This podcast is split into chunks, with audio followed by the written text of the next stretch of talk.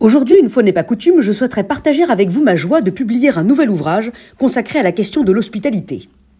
Coécrit avec Cyril Aouizerat, qui a cofondé les hôtels Mama Shelter, ce livre explore les ressorts de l'hospitalité.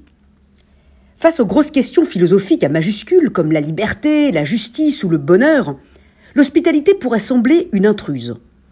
Elle ne figure pas au programme de philosophie de terminale, et pourtant, elle constitue à mes yeux une grande question philosophique, à la fois universelle et atemporelle. S'interroger sur l'hospitalité, c'est s'interroger sur la relation à l'autre. Or, dans la vie, le sujet, l'enjeu, pour ne pas dire le problème, c'est toujours la relation à l'autre. Elle interroge aussi la question des frontières, du seuil, du dedans et du dehors, de l'étranger, du familier, du don et de la dépendance. L'hospitalité fait aussi référence aux dons sans contrepartie, aux gestes gratuits. Dans une société comme la nôtre, est-elle encore possible? L'hospitalité est à la fois très naturelle et très artificielle. Elle nécessite une éducation. C'est parce que l'enfant tout petit voit ses parents accueillir leurs hôtes, prendre du temps pour eux, leur offrir le meilleur et les honorer par une série de rituels, de symboles, de conventions sociales qui ont tout simplement codifié l'altruisme et plus précisément la sollicitude, que l'enfant plus tard saura accueillir ses propres hôtes. Il y a beaucoup de gens qui ne savent pas inviter, qui ne savent ni recevoir ni accueillir.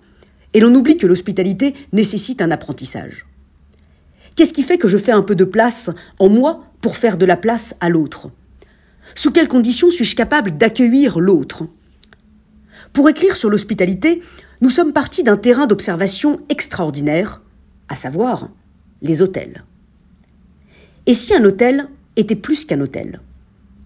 Et s'il était à la fois un miroir et un angle mort de notre société, reflétant et cachant ses besoins, ses habitudes, ses préjugés, ses angoisses, ses fantasmes et ses métamorphoses.